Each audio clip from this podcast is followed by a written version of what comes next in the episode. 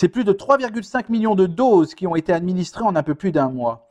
Un million d'habitants ont déjà reçu les deux doses et sont dorénavant protégés contre le coronavirus.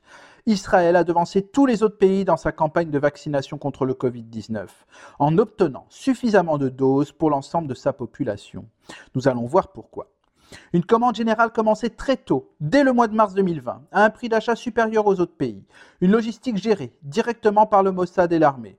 Mais ce ne sont pas uniquement pour ces raisons commerciales et logistiques que cette campagne vaccinale est en train de réussir.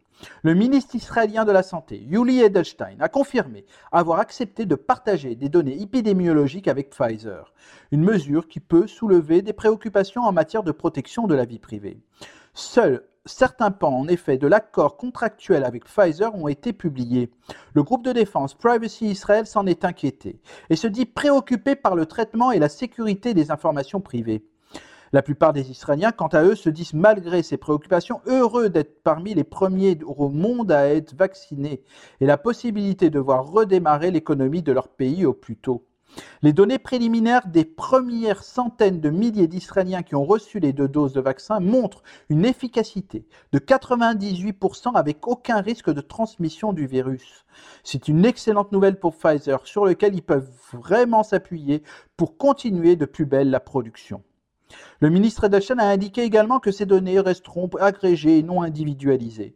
Ce partage de données aurait pour but de mettre en exergue combien de personnes atteintes par exemple d'hypertension, de diabète ou de maladies cardiaques ont été vaccinées et s'il y a eu des effets, des cas malheureux et ainsi de suite.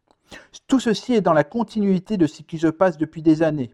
Israël numérise tous les dossiers permettant aux personnels médicaux et paramédicaux de suivre la santé de la population israélienne, y compris donc maintenant les effets des vaccins.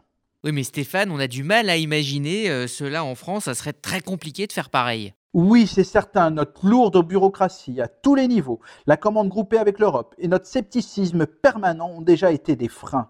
Si nous avions bradé nos données aux laboratoires pharmaceutiques, les réactions auraient été les mêmes, voire plus, qu'avec l'application Stop Covid susceptible d'être un mouchard pour Google ou Apple, ce qui n'était pas le cas et a rendu difficile l'exploitation des données avec cette application. Si la France, comme les autres pays, donne accès aux données anonymisées aux laboratoires, ce pourrait être une garantie des effets du vaccin. Ne peut-on pas considérer aujourd'hui nécessaire cela? Ces données épidémiologiques ont une valeur bien plus grande que n'importe quel prix payé pour une simple dose et son transport, qu'elles seront notre garantie d'avoir un vaccin le plus fiable possible et qui enfin nous permettra de vaincre ce satanivirus.